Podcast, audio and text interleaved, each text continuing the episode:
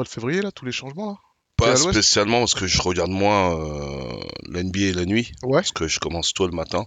Ouais, les entraînements, c'est tôt. Ouais, c'est tôt, donc euh, moi je suis à partir des playoffs, quoi. Ouais, ouais, Les ouais, playoffs bah, ju-. Ouais, justement, là, ce qui va être cool, c'est comme il y a plein de mouvements, Mm. ça va redonner, ça va redonner du, ça va redonner du jus aux playoffs, surtout à l'ouest. Parce que Kyrie, il est parti, euh, truc. euh, Ouais, Kevin Durant, de vu. Bon, Non, ça va être cool, ça va être cool. Lui, c'était le temps qu'il parte, hein, Kevin Durant. Je pense à Brooklyn, il n'avait pas son, son J'espère qu'il l'aura là maintenant avec Chris Paul. Ça, Ouais. ça semble un bon, Ouais, c'est un bon match trio. de fou, hein. C'est un Mm. match de fou. Moi, je suis, je suis bien, je suis bien, je suis bien hypé par cette race de, Mm. par cette race des Suns là. Ouais. Qu'est-ce que j'allais dire, Manu?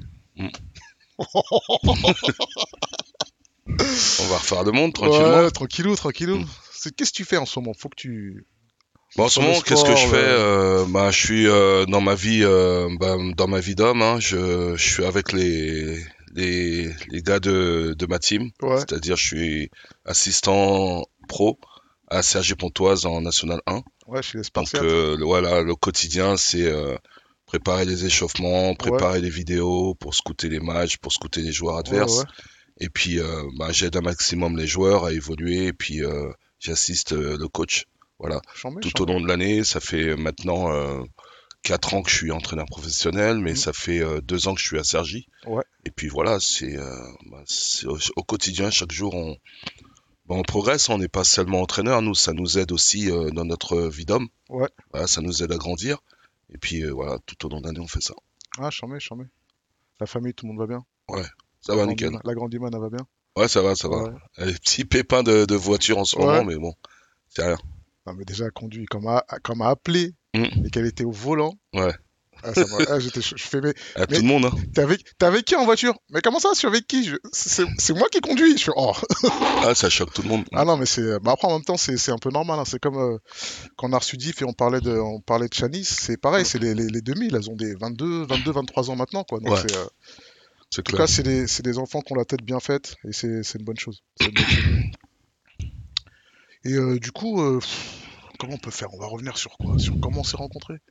Ah, notre rencontre. est-ce que tu te rappelles? Alors, moi, je pense que c'est euh, 2004, Ouais, c'est ça hein? Ouais, 2004 à Montparnasse, studio, euh, studio de la cave, euh, studio, euh, comment on appelle encore? Black Sound. Studio Black Sound. Moi, je l'ai connu ce studio sur une annonce euh, sur MySpace à l'époque. Oh putain. Et euh, on m'a dit de venir visiter. Bon, déjà, j'avais arrêté mon actualité euh, musicale un petit peu. Et je voulais euh, me rebalancer un peu dans la musique, faire des, euh, faire des mixtapes et tout. Et puis, j'avais besoin d'un petit studio. J'étais totalement indépendant. Et puis, je découvre ce studio un après-midi. Et puis, euh, toi, je t'ai vu un soir, je crois. Ouais. Et puis, au fur et à mesure, donc, on a, on a pris connaissance, t'as vu, on a commencé à parler. Et puis, euh, j'ai dit, euh, t'es là le soir, toi? Et toi, t'as dit, ah non, mais au début, tu dis non, après, tu dis, mais je peux récupérer les clés? Donc, j'ai senti direct qu'il y avait, euh, il y avait moyen de faire un truc le- la nuit. Pour moi, c'était mieux la nuit à l'époque. Ouais, euh, bon, on était des vampires à l'époque. Ouais, l'inspiration, pour Ouais. moi, c'était beaucoup mieux que la journée. Parce que la journée, souvent, après, il y a des enchaînements. On commençait, euh, par exemple, à 14h, l'autre, il nous disait à 18h, Ouais, il y a un autre groupe de Zulu. Donc nous, ça nous intéressait pas. Nous, c'était la nuit, on, Bah faisait oui, la du... nuit. On faisait du 24. Donc c'était Oh, plus je cool. Pour... rentrais, je rentrais avec Médard dans le 9-5. Voilà, nous, c'était plus cool. Tu Ouais. rentrais à 20 à l'heure avec Médard. Ah, bah ouais, avant alors dans, dans son BM. Sa voiture en réserve. dans, son, dans son BM en réserve. Putain, Avec- était tout le temps en réserve. avec, la, avec mixtape de Dieu. Il avait qu'une, il avait qu'une, euh, qu'un CD. Qu'un Il avait CD, Qu'un seul et- CD, mais il y avait tous les, tous les sons incroyables dedans, je m'en rappelle. un CD et 10 balles d'essence. Ouais, mais- Moi, c'était le truc. C'est ça, en 2004, ouais, 2004. Mhm. Et euh, tu te rappelles de, tu te rappelles de Zone K Ouais, ouais, ouais, c'était. K On a fait quelques trucs là-bas, non? On a tout fait là-bas. Ouais, on a tout fait, Non, on n'a pas tout fait à Zone K, Moustaphe On a Pas fait une tout bonne là-bas, partie. non. hein. Une Non, ouais, une il y a petite plein de, partie. ouais, il y avait des feats qui étaient faits euh, de- dans d'autres studios, ouais. Mm. Ce qui pouvaient pas. Ouais, voilà. Mm. Elles étaient venues, elles étaient venues, euh, elles étaient venues commencer euh, Mm. chez nous, ouais. Et, et c'était avec, ouais, avec Striker après. Non, euh, euh, en fait, la rencontre, ben voilà, c'était euh, bon les premières semaines, il y avait un peu de, c'est comme un match de boxe où on se cherche un peu. Ouais. Après, je te demande, est-ce que le, le soir tu, après nous, euh, nous on n'avait pas de fond, tu vois, vraiment, Ouais, on lâchait quelques pièces pour euh, bah, le fait que tu sois là avec nous, après, ça nous a réconforté que que tu rentres dans la vibe et tout, que tu commences à trouver des idées. Même nous, ce qui était marrant, c'est on se disait, euh, ça y est, il commence à nager, il se prend pour un réel. il dit bon, hey, dit, oh, ça y est, l'autre il commence à nager, là, il se prend pour un réel. on rigolait, et puis au fur et à mesure, bon, c'est c'est devenu, euh, c'est devenu un truc, une approche un peu plus. Euh, nous, on avait besoin de ça en fait, quelqu'un qui nous Bah, guide, ouais, qui rigole avec le- nous. Et on rentrait tous ensemble, c'était c'était c'était mortel. Six mois ont passé, je crois qu'on est la première fois, on est resté six ou sept mois en studio. Ouais, Et puis après on a réédité tout ça, on est resté plein plein de temps. Et puis c'est là qu'est- que s'est formé l'amitié. Et puis depuis euh, ça a jamais bougé Ah, ça quoi. bouge, ça bouge plus Ouais. depuis. hein. Ouais, mais c'est ça. C'est euh, comme, Mm. comme on dit, hein, on fait pas de la musique, on fait nos vies en vrai. Ouais, c'est ça. c'est toujours pour prendre, euh, pour reprendre cette phrase de mon pote. Mm. Et euh, ouais, mais c'est ça. hein, c'est 2004. En plus, moi, je commence le studio. Ouais. Mm. Rappelle-toi. Ouais, Et, ça t'a donné un élan de ouf hein, en même temps. AP, A- AP du 113 qui disait le, le stagiaire là, qu'est-ce qu'il veut là? En plus ça t'a donné un, un élan de ouf. Je Bah pense en que fait le- ouais, parce que c'était euh, c'était la, la motivation de bien faire. Mhm. Euh, en plus avec l'exigence de de, de, de toutes, euh, tous tous les gars qui étaient là, qui étaient déjà très professionnels. Mhm. Donc je voulais pas me rater, tu vois. Ouais. Parce que moi je suis DJ à la base, à la base, et c'était euh, pour te dire même le studio en lui-même. Dis-toi qu'on y allait Mhm. pour ne pas payer d'ingé. Donc moi je m'étais formé à, Mhm. à Cubase SX à l'époque pour Mhm. pouvoir euh, faire des lockouts et enregistrer moins cher au final, tu vois Ouais, ouais, c'est des ça. projets que je faisais là-bas. Mm.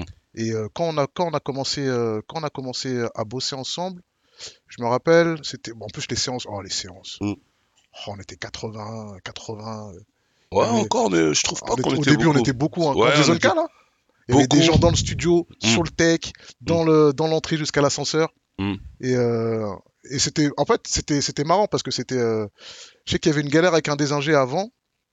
Avec, bah, avec Jacques, il n'arrivait pas à vider, à coucher les pistes. Ouais. Parce que Jacques, il venait avec son ordi, Ouais. euh, c'est c'est, euh, c'est son Proteus, euh, Rempli et, de. Rem- rempli, de parce crabes. que ouais mais après c'était comme ça à l'époque hein. bon c'était Mm. là maintenant c'est Logic c'est c'est FL Studio Ouais, ça avant les maintenant. compositeurs ils couchaient les pistes Mm. dans les pro dans les Pro Tools ou dans les Cubase et c'était un truc qui, qui fallait fallait euh, fallait des MIDI man fallait tout Mm. synchroniser et c'était pas très c'était c'était c'était une autre une autre démarche qui était euh, a un souci ça peut être chiant parce qu'on perd énormément de temps Mm. une séance s'était mal passée avec un des ingés et c'est là et c'est euh, c'est moi je viens le remplacer pour faire des prises le Mhm. lendemain et c'est c'est de là que je, je vois tous euh, Johan truc euh, le Moustaphe d'armée il y avait même Dirax Mhm. il y avait même Rax mon, mon pote mon pote Rudy de, de- de- d'Orly Mhm. et séance séance de ouf et je me rappelle Johan il me voit et il voit que je vas-y t'as fini ton refrain vas-y bah vas-y euh, va, va le gratter pendant ce temps-là j'enregistre lui et tout Mhm. après il fait le stagiaire là prends-le pour tout le projet là.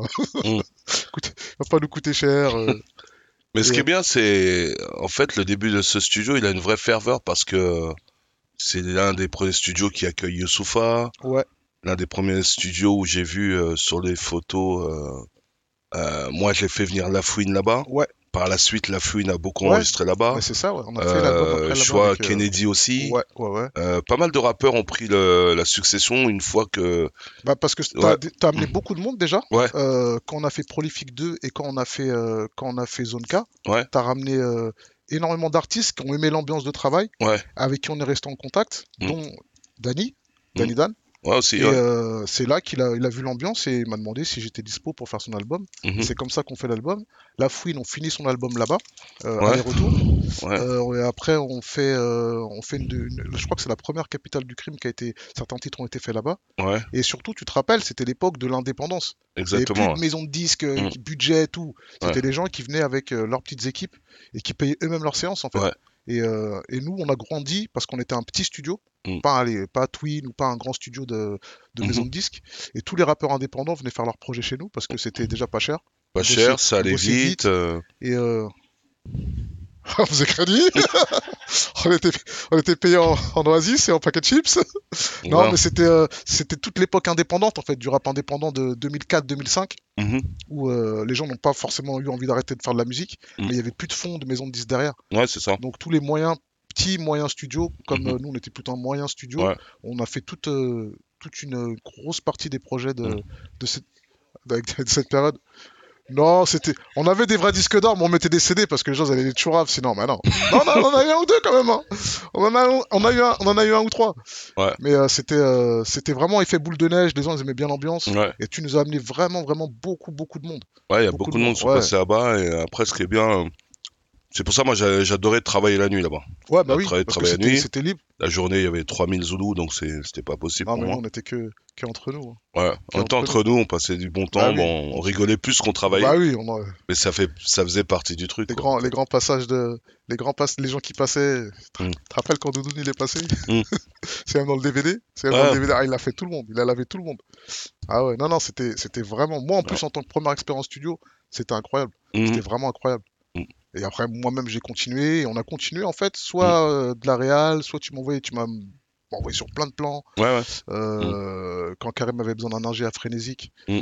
euh, tu m'as envoyé là-bas. Tu m'as fait bosser sur, sur plein de trucs, en fait. Tu vois, Ouais. sur. Bah, ça rattrapait un peu toutes les nuits. on a mis Ah non, c'était bien. C'était cool, une belle époque. Et, et le studio, apparemment, il est fermé maintenant. Ouais, il est fermé, il est fermé pour cause de. Cause de. Cause des toilettes?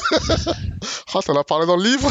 Enfin, ouais. je- bah, Non, c'est c'est toilettes, en fait, euh, ces toilettes, je te dis, euh, je pense que même Rihanna et Beyoncé auraient chié dedans parce que.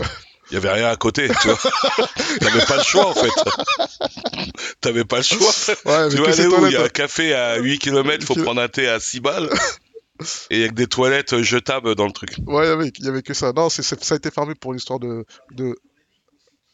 Qui Ouais, hein vous, vous, vous, vous saurez bientôt, dans 6 Oh. mois, vous saurez. Oh, Il y a, que Manu, ça fait, ça, fait, ça, fait, ça fait 18 ans qu'il veut pas le dire. Le secret de me garder de. Le, le me garder, on parle pas de Carlito. non, mais qui On peut le dire ou pas? Non, Non? Vous, vous le saurez Vraiment? dans la- Je l'ai dit dans mon livre, Achetez le livre? Je l'ai dit. Ah, c'est incroyable. Mm. On a fait une grande partie de nos vies là-bas. Et euh, ouais, 2004, 2005, 2007, 2008, ouf, jusqu'à. Ah, si les mots ils pouvaient parler, on serait tous en prison. là. on serait tous, on serait tous au placard. non, c'est incroyable, Ouais, c'est incroyable. c'est une belle époque. une- Ouais, de, tout- toutes les années, toutes les années 2000, Mm. toutes les bonnes années 2000. Oh là là là. Parce qu'en plus, c'est c'est là-bas aussi que tu sais ce que j'ai, ce que tu m'as beaucoup appris en fait, c'est ce- tout, ce- tout ce, tout ce travail de réal, de, réalis- de réalisation, de réalisation d'albums. Mhm. En fait, je t'ai beaucoup observé. Et euh, quand tu vois que j'enclenchais moi aussi des, sur des idées et tout ça, c'est parce que je te voyais déjà le faire avec euh, les artistes là-bas Ouais. qui venaient. J'étais euh, j'étais surpris parce que, en fait, comme euh, bon, tous les, même tous les disques on, sont long story short, euh, où je te voyais réal, réal, réal, réal, je Mhm. comprenais pas vraiment ce travail de réal, moi, au, au départ. Mhm. Et c'est en te voyant bosser avec les artistes, diriger les chanteuses, euh, les gens sur les couplets, leur donner des idées pour, que, Mhm. pour trouver les instrus. Trouver Ouais. les instrus. Je me suis beaucoup, je me suis beaucoup inspiré de ça pour euh, déjà pour quand on faisait les trucs, parce qu'à un moment donné, tu m'as même laissé un peu le, un peu, euh, un Leadership, peu, ouais. un peu, ouais, un peu le leadership et un, un peu de champ d'action, mais je l'ai fait Mhm. surtout sur tous les autres projets que j'ai fait. Ouais. Jusqu'à aujourd'hui, en fait, c'est euh, toute l'époque Black euh, et te voir travailler, ça m'a beaucoup inspiré Mhm. pour être exigeant avec les artistes, Mhm. leur faire, leur, leur essayer de- d'insuffler de- des- des idées, Ouais. euh, les faire sortir de leur sortie battue, ou pas qu'ils fassent toujours la même chose. Mhm. Et, euh, et ça m'a permis vraiment de faire des scuds assez intéressants Mhm. euh, et surtout réussir à imposer une idée à quelqu'un. Enfin, pas imposer, mais Ouais, c'est dur. Là, je te voyais, t'étais fort, t'étais fort. Lui faire comprendre Lui que c'est la. c'est- c'est En clair. fait, c'est la belle méthode, mais le... du premier coup, la personne, elle a du mal à Ouais, absorber parce ça. artiste, Donc il faut, euh, faut lui passer la, faut la pommade en lui, dis- faut lui, en faut lui trouver disant que c'est, en lui disant que c'est pas ça, mais c'est ça en fait. Ouais, c'est ça. ou que quand c'est 38, t'as Ouais. la- t'as l'art de. Non, c'est 38 là, faut qu'on fasse. ouais, ouais, la Et comment tu fais? C'est tellement marrant, c'est tellement drôle. Ah ouais. que même si t'as un ego surdimensionné de rappeur, euh, quoi que tu comment ils peuvent être les artistes, mhm. les gens ils font ah ouais non, vas-y vas-y je recommence, vas-y Manu, dis-moi, tu me dis quand elle est bonne et tout. Mm. Non, ça tue, ça tue, ça tue, ça tue. Ouais, le match-up quoi. Ouais. Match-up entre la musique, les paroles. euh. Trouver des trucs, en fait, c'est inné, ça devient, ça vient comme ça, tu vois. Mhm. En écoutant, en écoutant, t'as des idées. Moi, comme je disais dans mon livre, j'ai noté plein de trucs à, à l'époque quand je voyageais dans le train, tout ça.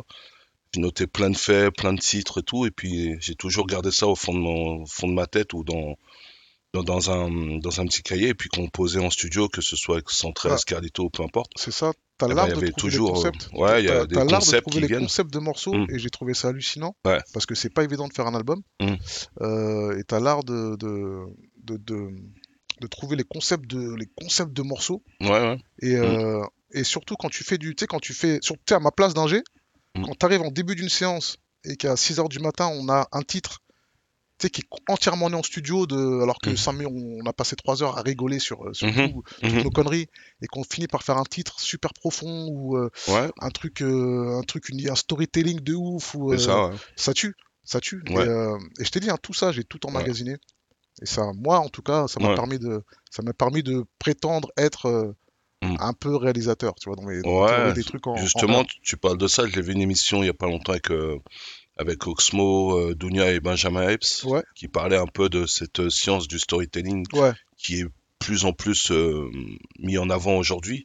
Alors que Oxmo, dans les années euh, ah, il a toujours fait, ouais. 99, euh, 2000, faisait déjà ça. Ouais. Et nous, on le faisait aussi euh, de l'époque de Mafia. euh, Ouais, On construisait les, morceaux comme ça, quoi.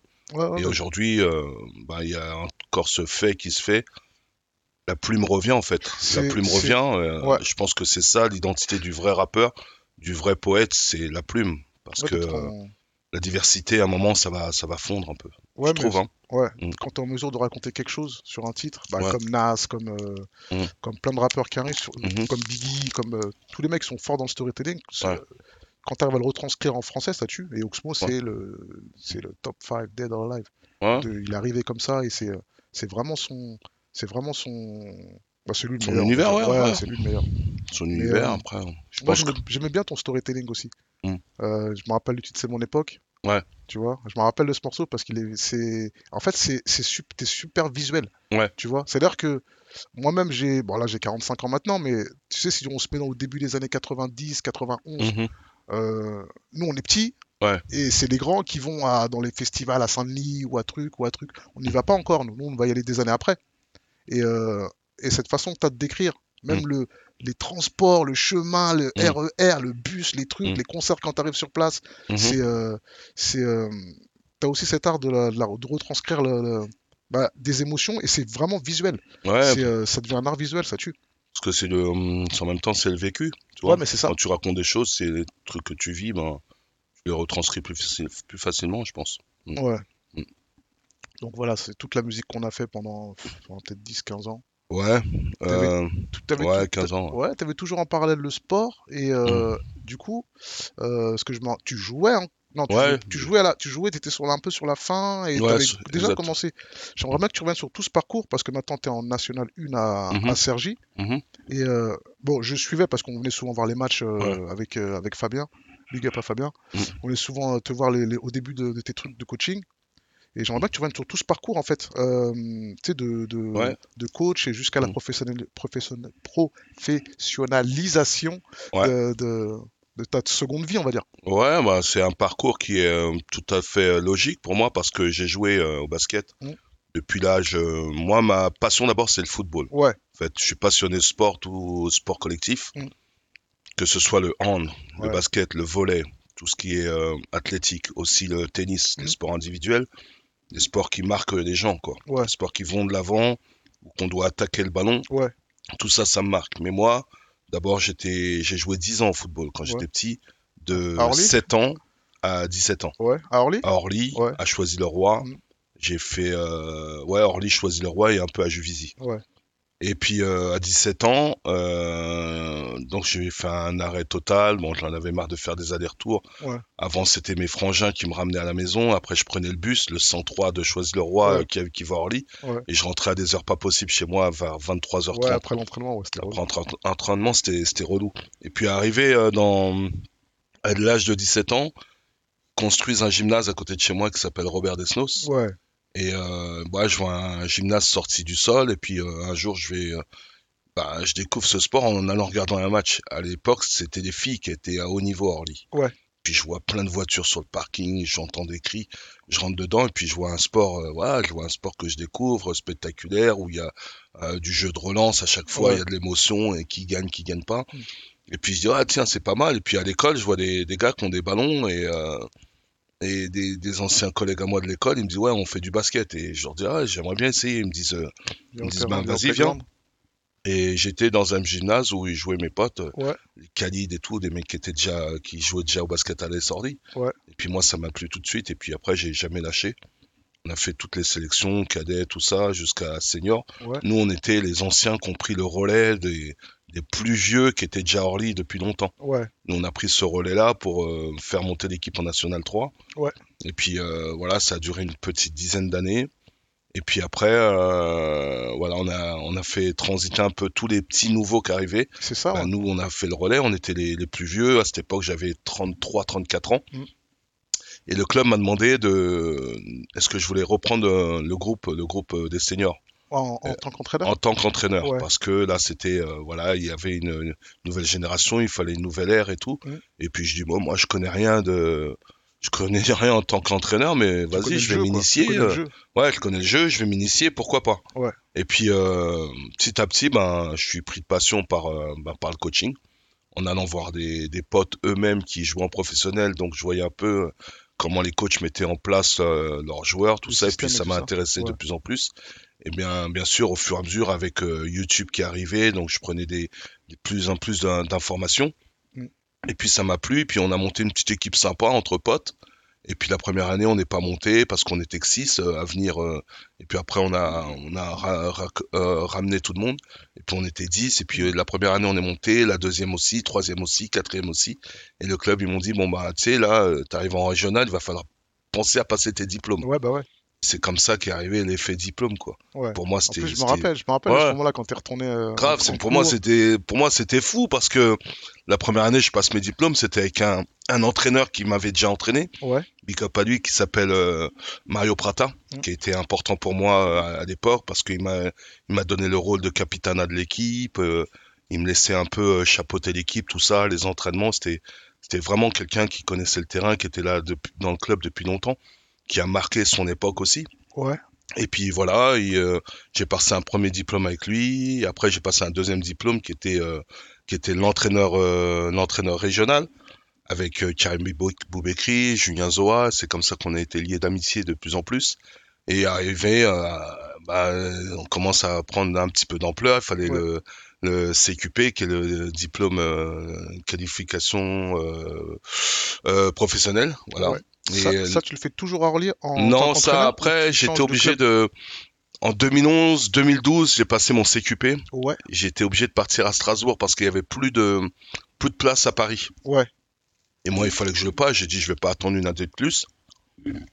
Euh, je me renseigne et puis le... il y avait encore de la place à, à Strasbourg, en Alsace. Ouais.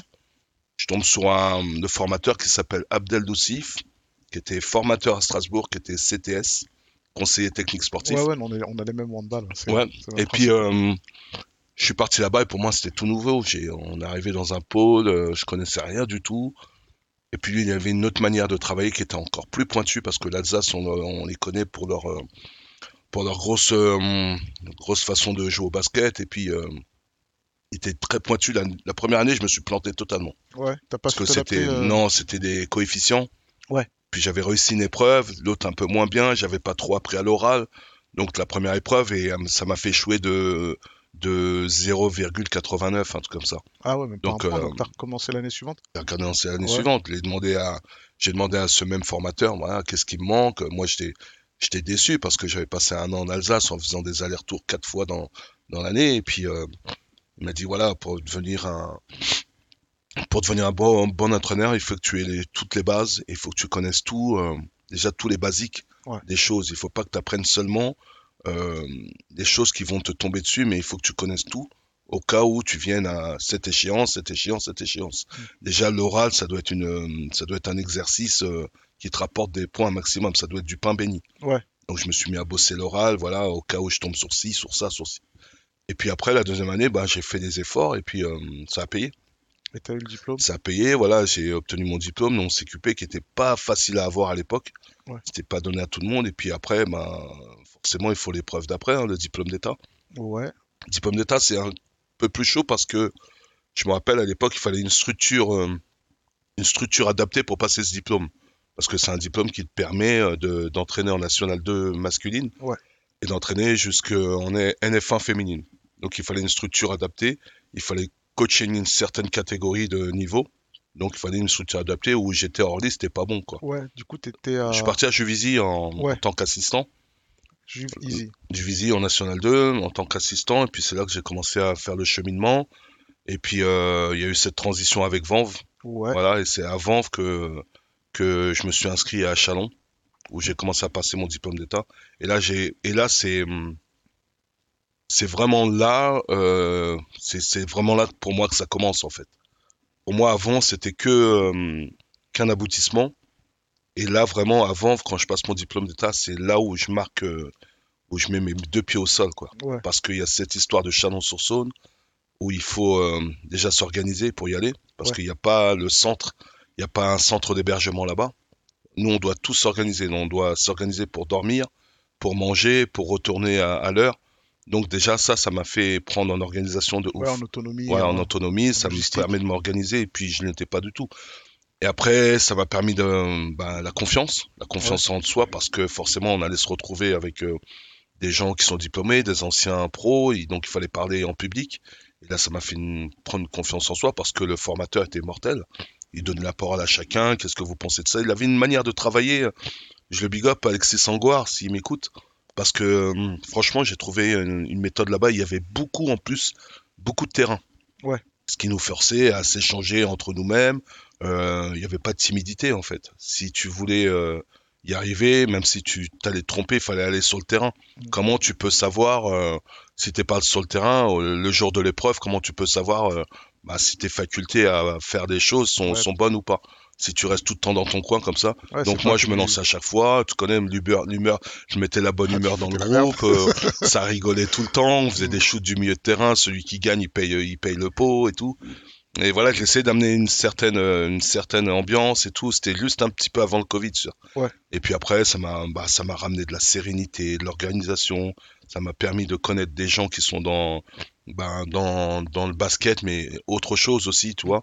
Et euh, professionnellement, ça m'a solidifié. Moi, j'étais super content de vivre cette épreuve. Et puis, euh, ben, c'est un diplôme que j'ai validé en un an. Ça m'a permis, en plus, sur cette année, j'étais sur deux diplômes en même temps. J'ai passé mon diplôme de prépa physique en même temps Ouais. à l'INSEP. Mm. Donc ça aussi, ça m'a, pff, ça m'a enrichi dans, dans plein de sens. C'est un, un diplôme super dur à avoir. Il y a beaucoup de, il y a beaucoup d'écrits. euh, Je connaissais rien. Tout ce que je voulais savoir, moi, dans, à l'INSEP, c'est comment on est, physiologie. voilà, pas, pas spécialement la physiologie, mais comment on est amené à échauffer des joueurs pour qu'ils soient euh, dans l'optimisation de préparer un match, en Ouais, fait. le temps moteur. Ouais, la- voilà, voilà, ouais, qu'ils soient prêts, échauffés, sans, euh, la pliométrie. voilà, exactement, qui prévient les blessures. Ouais, Pas ouais, les ouais. lancer comme Ouais, ça. bah ouais, euh, c'est ça, ouais. voilà, moi c'était ça qui m'intéressait. Et voilà, j'ai appris plein de choses. euh, Et voilà, toi, en espace de trois ans, j'avais l'assise partout sur le basket, dans la périphérie du basket. J'ai appris pas mal de trucs, pas seulement dans le coaching, mais aussi dans une école de vie, euh, comment on encadre des, des gars, des meufs, tout ça. Et puis c'était c'était terrible pour moi, tu. J'avais appris, emmagasiner plein de choses. Et non seulement j'étais déjà sur la Nationale 1, donc j'apprenais. euh, je suis arrivé très tard dans le monde professionnel, donc il a fallu que que je réanime un peu mon cerveau, savoir un peu comment comment le championnat se compose, quels sont les joueurs qui les dominent, euh, comment on s'organise dans la logistique pour partir euh, en déplacement, euh, et puis tout ça, ça m'a ça m'a forgé jusqu'au jour où je suis arrivé à Sergi. Bah là, c'est c'est une ampleur un peu plus parce que là, on est vraiment vraiment dans un cadre où on allait bah, jouer jouer les playoffs. Ouais, bah ouais, c'était l'année la- dernière. L'année dernière, c'était ouais. la première fois que c'était l'hi- l'historique du club, c'est la première fois que le club jouait les playoffs. Et là, ça te met, ça te met un coup. J'avais connu ça il y a quatre ans avec des jeunes à, quand j'étais avec les U20 à, à Tismons. Ouais. Et là, je le, co- euh, je le connais sur la Nationale 1. Et c'est quelque chose à vivre, c'était monstre. Et Ça, tu, vois toute, ce- toute cette euh, position d'encadrant que tu, Mhm. que tu as dans le, dans le basket, Ouais. euh, dans tous les clubs que tu as eu. Ouais. Tu vois un parallèle avec, avec ce que tu as fait dans la musique en tant que Bah ouais. réalisateur, en tant que gestionnaire, enfin tu vois, pas gestionnaire, mais Mhm. gérer des, gérer, Mhm. Gérer des séances studio, gérer les, gérer Ouais. les gens, gérer le quotidien des Ouais, gens. Tu vois un c'est- parallèle par rapport à tout ce que, qui a pu Mhm. se faire peut-être depuis l'époque avec la mafia ou... Ah ouais, ça, ça, ça m'a aidé forcément. Ouais, bah, Bah, ouais, ouais, c'est ce que... bah, le seul parallèle, c'est l'humain en fait. Ouais. C'est l'humain, c'est c'est comment euh, comment c'est-à-dire comment faire cohabiter des gens qui sont pas forcément d'accord, Ouais, qui sont pas forcément tout le temps en habileté euh, maximum de leur autonomie. Ouais, Parce que des fois, ils sont, ils sont à l'aise, ils jouent bien. Forcément, un peu, ils sont moins bien. Et comment faire cohabiter un groupe tous ensemble pour qu'ils deviennent meilleurs? En fait, c'est ça. Et à l'époque, dans la musique, c'est comment faire cohabiter des mecs qui, sur un son que l'autre est pas d'accord, l'autre Ouais, aime bien, bah oui. l'autre aime bien. Ah ben, on arrive à trouver des ficelles pour Mm. que tout le monde aime bien. Ah ben, dans le basket, c'est pareil. ouais, il y a un C'est parallèle en une, fait. ouais, c'est une histoire de, de toujours avancer avec la cohésion, euh, l'esprit d'équipe, le partage, euh, les valeurs. Ah ben tout ça, ça, ça a un parallèle de fou avec la musique, quoi. Ouais, donc Ouais. le, le passage, au-delà de l'aspect technique et Mhm. euh, vraiment très scolaire, Tactique, très- technique, ouais, t'avais déjà, t'avais déjà des appétences pour, euh, pour Mhm. gérer les groupes en fait. Ouais, gérer Parce les que- groupes, les apaiser, leur donner confiance. Il y a que ça qui marche au- aujourd'hui un joueur. C'est comme euh, je connais un, tout le monde connaît Phil Jackson, Ouais. le, le, le coach, euh, Zen. le plus grand coach, euh, la, la zen attitude. Et lui il dit, il dit dans son bouquin, il dit si tu donnes pas d'amour aux joueurs, comment tu veux qu'ils te donnent, qu'ils te ouais. récompensent Ouais, sur c'est le ça. terrain. Donc si tu es tout le temps en train de le martyriser, le joueur, lui dire t'es nul, t'es nul, t'es nul, bah, dans son cerveau, comment tu veux qu'il comment tu veux qu'il qu'il- qu'il défonce dans le terrain? Donc même des fois quand c'est bah, quand c'est médiocre, il faut lui dire que euh, c'est pas grave, t'es le meilleur, tu vas réussir parce que ça lui donne une confiance de, de fou au joueur. Tu vois. Ouais, t'es aussi un peu dans la préparation mentale au final. Ouais, dans la préparation mentale, mais ça c'est. Après moi je, tu vois, tous les trucs de, je l'ai fait, ce, je l'ai, je l'ai validé ce, ce, ce diplôme de préparation mentale pendant le, pendant le, le Covid. Il y avait un truc sur, euh, sur Internet, tout ça, c'est bien d'avoir des, des outils, tu vois, des Ouais. outils. Mais je pense que c'est un truc euh, qui m'habite depuis longtemps en fait, tu vois. Bah, c'est ce que. Ouais. c'est- c'est- tu vois, en fait, quand, en t'écoutant parler de ton parcours dans le, dans le sport, je vois tous les, tous les parallèles, je les Mm. vois dans la musique. Ouais. Et, et, euh, et je te vois le faire, en fait, dans la musique, au final. Mhm. Tu vois, genre, Mhm. euh, des fois, je me- j'ai vu, j'ai eu des séances où on est tous là. Tu vois, moi, je lis la, je lis la, je lis la, la, la pièce rapidement. Et je me dis, comment on va faire de la musique avec tous les gens? Tu Mhm. sens qu'il peut y avoir de l'électricité. Tu, peux, tu, tu sens qu'il y a des gens qui s'entendent bien, d'autres qui s'entendent moins bien. Et comment tu arrives à, à faire en sorte que tout le monde se, tout le monde se, tout le monde s'entende bien et aille dans la même direction en fait? Ouais, ouais. Je t'ai vu, je t'ai vu, vu le faire dans la, dans la musique, Mhm. euh, littéralement. Donc Ouais. ça veut dire que quand ça doit passer au sport, que ce soit en U20 ou en truc, euh, je pense que tu devais, tu devais avoir des appétences pour ça. Tu étais déjà, Ouais, c'est. euh, ce. Je Après, c'est une- comme je te dis, c'est. Je suis d'accord, je rejoins sur ce que tu dis. Après, c'est, ça va au-delà du mental. C'est une histoire de motivation, je pense. Tu vois, admettons là, moi j'ai eu pas mal de joueurs euh, dans notre équipe qui, étaient blessés. Ouais. Et tu vois, le plus dur, c'est après la blessure en fait. Ouais, Comment tu regagnes le terrain, tes premières appréhensions, sur le terrain, comment tu le remets en moteur, tu vois. Et ça, c'est que de la motivation du joueur. Et pour Ouais. que le joueur soit motivé, il faut que toi, tu le pousses à ça, tu vois. Faut que toi, tu le pousses par des mots, par des, par de l'encouragement, et ça, ça devient naturellement, tu vois. Ouais. Et mon, moi, mon rôle en tant qu'assistant, la première, la première valeur d'un assistant, c'est d'être disponible. Ouais. Voilà. C'est, on me demande, tu, est-ce que tu seras là pour t'occuper de ce joueur? Ah, si le mec il dit, ah non, j'ai des trucs à faire, bah, c'est pas un assistant, en fait. Ouais. Assister, c'est, c'est, c'est bien le mot, assistant, c'est assister, c'est bien le mot. Donc moi, la disponibilité, je la trouve, quelle que soit le- la manière. Et là, je vais assister le joueur par euh, ben, des, bah, il se remet en train sur le terrain euh, par, par des outils faciles qui est la, qui est la prépa physique, qui est la prépa mentale, qui est la prépa athlétique. Et là-dessus, c'est lui parler, lui redonner de la valeur, lui redonner du sens au jeu euh, et l'emmener euh, vers une direction jusqu'à ce qu'il regagne le terrain à 100%. en 100% et Voilà, confiance c'est ça. Ouais, la confiance, il n'y a que ça en fait. Et ça va au-delà de la, men- du mental. Parce que lui, c'est un rôle de motivation. Il faut, il faut qu'il soit motivé. Ouais, non, c'est euh, Mm. bah, toute cette partie-là, Ouais. toute cette partie. Qu'est-ce qu'il y a, Moustaphe Bah écoute, c'est euh, Écoute. Srazovic. Euh, Big jaune. Orange? Ouais, Orange, il est tellement. Il est devenu jaune à force. voilà. Donc, big up à Moustaphe, qui est. Bon, allez, on enchaîne. Ouais, on enchaîne, on enchaîne. Ah non, mais Moustaphe, quand il est là, si, si t'as fait, si t'as déjà fait du studio avec Moustaphe, tu sais que c'est un phénomène. Et Mm. d'ailleurs, d'ailleurs, s'il y a bien une personne, tu vois, là, on parle de gestion, euh, de gestion de, de, de, que ce soit dans le sport, enfin, de managériat dans le sport, dans la musique. Euh, s'il y a bien quelqu'un faut, à qui il faut donner ses fleurs Mm. euh, en tant que dans le managériat général, dans la, dans le, c'est bien, c'est bien Moustaphe, parce que je l'ai vu régler des situations Ouais, je l'ai vu régler des situations, Moustapha. Faut lui donner des fleurs. Tu Bon, vois bah, Ah ouais. on ira chez le fleuriste. et il y a ça. Non mais pour de vrai, Moustapha, c'est vrai. Tu sais, Interflora. ah, finalement, il, il m'a mis le. ouais. Manu, là, ce ton-là, justement, tu sais, il t'explique, il est très pédagogue. Il sait, euh, il t'explique. Ouais, mais c'est ça. Non, mais c'est vrai. C'est vrai, c'est pour ça. En tout cas, moi, Moustapha, je t'ai vu gérer des situations. Je t'ai vu gérer des situations. euh, pour Manu, pour Manu, t'as mis dedans, mais je te les ai vu les gérer de, de main, de main de maître. Tu vois, pour être poli. Et euh, non, big up, big up à toi, Moustapha. Pour tout ce que t'as fait euh, depuis, depuis que t'es là, depuis que t'es dans, dans, dans le Tout- et tout ce que t'as pas fait. Ah non, c'est pas moi. Tout ce que t'as pas fait. C'est toi. Tiens, bois de l'eau, ça te fera du bien. on te paye en eau, bah, on le paye en eau, donc euh.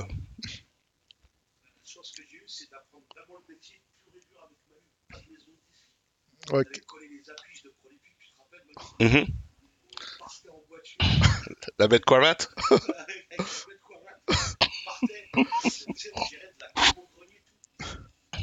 Hmm. C'est que quand on était en maison 10, c'est vrai que enfin, confort, tu sais, t'es pas habitué. Ouais, c'est l'indép- l'indépendance. Ouais. Ouais, donc on a parlé de musique, on a parlé de sport. Il y a un sujet que, qui est un peu plus sérieux Mhm.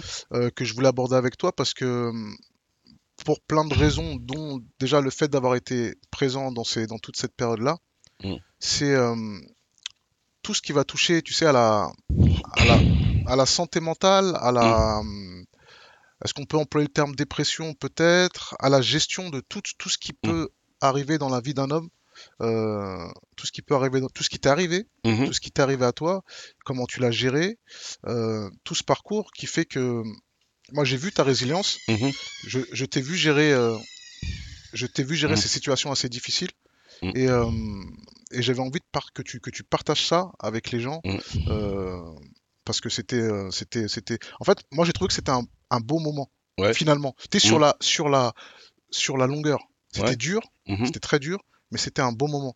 Et, euh, Mm. et j'aimerais vraiment, vraiment que tu en parles parce que ça, moi en tout cas, ça m'a touché au plus fond Mm. de mon, fond de mon Mhm. cœur, tu vois, tout simplement. Sur Ouais. Up and Down, c'est là on parle, c'est la famille. Ouais. Manu, c'est mon grand frère. On fait de la Mm. musique, mais en fait, c'est comme, c'est comme mon deuxième grand frère. Big up Ouais. Jean-Claude, mon premier grand frère.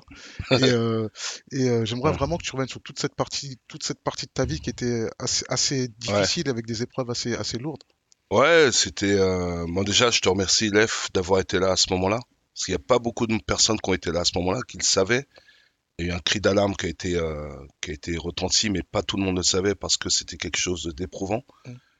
En fait, j'ai arrêté la musique, pour revenir au début, j'ai arrêté la musique en 2010-2011, où il y a une succession de décès qui étaient euh, dans mon entourage. D'abord mon père en juin 2011, euh, DJ Mehdi, paix à son âme, en septembre 2011, et ma mère en, jan- en février 2012. 2012, ouais. Donc il y a trois successions de décès qui m'ont mis mal à l'aise. Donc euh, toujours dans mon activité sportive, c'était assez dur à digérer, mais je faisais des efforts encore, mais des fois ça allait pas. Et euh, donc ça a duré un an, deux ans, trois ans comme ça, et puis je sentais que j'avais besoin d'un vide, c'est surtout de déménager d'où j'étais. Ouais. Et en 2014-2015, je déménage d'Orly, je vais à Boissy-Saint-Léger. Ouais. Et euh, je me suis retrouvé isolé tout d'un coup à Boissy. C'est, j'habitais tout seul. euh, ma fille était avec sa mère et tout. Et puis euh, c'est là qu'a commencé les, les ennuis un peu. Le mal-être. Ouais, le mal-être, c'est là, à force de réfléchir, à force de Ouais. penser, à force de de, de dire euh, pourquoi mes amis sont pas là, pourquoi ma mère, mon père sont pas là, pourquoi il y a plus la même ferveur, pourquoi il y a plus euh, pourquoi il y a plus les studios, pourquoi il y a plus cette même euh, passion, pourquoi il y a plus ce même ce même engouement, Mm. pourquoi il y a plus ce- cette même activité en fait, d'aller en studio tous les soirs, de revenir rigoler. Il y avait plus ça, il y avait juste cette passion de d'entraîner qui était qui était forte, mais il y avait quelque chose qui me retenait. Et moi j'avais besoin ce besoin d'écrire. Euh, j'avais besoin de raconter tout ça et puis et tout d'un coup il m'arrivait un malaise un jour. Et puis il m'arrivait un malaise et puis je vais euh, j'appelle un pote, j'ai dit putain je, je me sens super mal. Un pote était tout le temps chez moi qui s'appelle euh, Karim Boubekri, big up à lui, qui était vachement précieux à ce moment-là aussi. Et puis euh, je vais à l'hôpital à Villeneuve-Saint-Georges Et puis euh, ils me disent que j'ai beaucoup de carences euh, en alimentaire. Mm. C'est-à-dire que j'ai j'ai perdu de j'ai plus de vitamine D. Et ça c'était grave déjà. Vitamine D, et ils me disent voilà, c'est pour ça que peut-être pour ça, vous prenez, faites une cure de vitamine D et tout et tout. Puis je rentre chez moi, ils me donnent des ampoules et tout, je commence, et puis euh, le lendemain, rebelote. Et euh, je me sens mal, j'ai des nausées, euh, je vais aux toilettes, je me sens super mal. Et puis au fur et à mesure des jours, je sens que je perds du poids. Et euh, je le sens à vue d'œil, quoi, parce que je mangeais, j'avais pas d'appétit euh, constamment, mais je mangeais un peu, normal. Et euh, je sens que je perds du poids tous les jours, tous les jours, tous les jours. Et après, un pote, il me voit, il me dit, oh là là, t'as perdu du poids de ouf. Même mon cousin, il me dit ça. Je dis, ah ouais, et puis moi, je suis souriant, mais tout va bien, tu vois. J'ai pas de fièvre, ni quoi, mais je sens une perte de poids, donc je trouve ça quand même bizarre. Donc j'alerte, euh, j'alerte la clinique, euh, je dis, euh, le médecin me dit de retourner le voir, et puis je retourne le voir, il me dit non, il y a rien d'anormal. et finalement, on me dit, essaye de faire des trucs plus poussés, parce que c'est quand même bizarre. Je fais des trucs peu poussés, et puis je me sens toujours mal, et j'ai pas d'assiété, j'ai pas, j'ai pas l'envie de manger, en fait. Ouais. Et puis le médecin me dit, ouais, vous avez pas des problèmes dans votre famille au niveau de tout ce qui est rénaux, dans les reins, tout ça? Je fais, ah, non, pff, tout va bien. Et puis il me dit, ouais, souvent chez les blacks et tout, dont ils me font des, des analyses un peu pou- poussées. J'étais chez un, chez un nephrologue, voilà. Ouais. Et puis, euh, puis résultat, il apprend que j'ai une, une baisse, une baisse de, de, de une insuffisance rénale, tu vois. Ouais.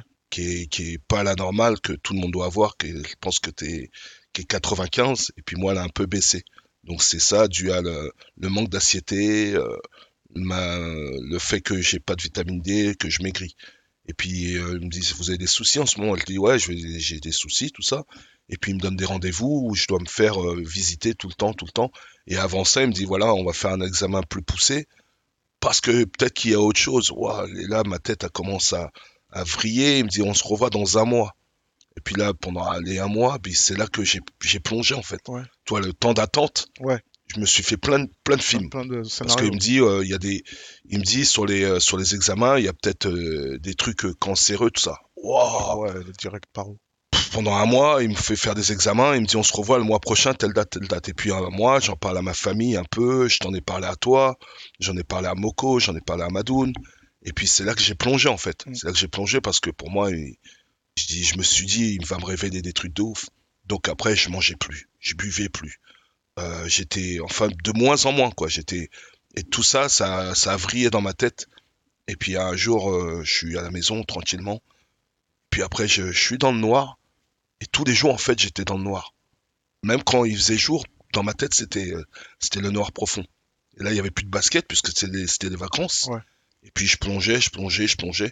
Et puis j'ai appelé mon pote, un pote qui s'appelle Chris Camezetti, Ouais. qui était super important pour moi. Et puis je lui dis, euh, et lui il est venu me chercher à, Boissy. Et quand il m'a vu, il m'a dit, wow, non mais, attends, attends, non, non mais MK, mais attends, c'est, grave là. Après je dis, ouais, je sais pas ce que j'ai et tout. Et je lui explique mon problème. Et puis lui il m'a dit, il faut que tu te relèves de tout ça, tout ça. Et puis moi je me sentais mal parce que bah, il y avait déjà ce mal-être, il y avait cette histoire de, de rénal, il y avait plein de trucs qui trottaient dans ma tête, tu vois. Et chaque jour, pour moi, j'arrivais pas à me relever de tout ça et tout. Et c'est le sport qui m'a aidé à me relever déjà. Premièrement, c'est le sport. En y allant petit à petit, pas comme un fou. hein. J'ai commencé à faire un peu de, de cardio, j'ai commencé à faire de la corde. Je me réveillais très tôt, vers 6-7 heures du matin, j'allais marcher dehors. Euh, des fois, j'étais paro, j'allais dans un hôpital.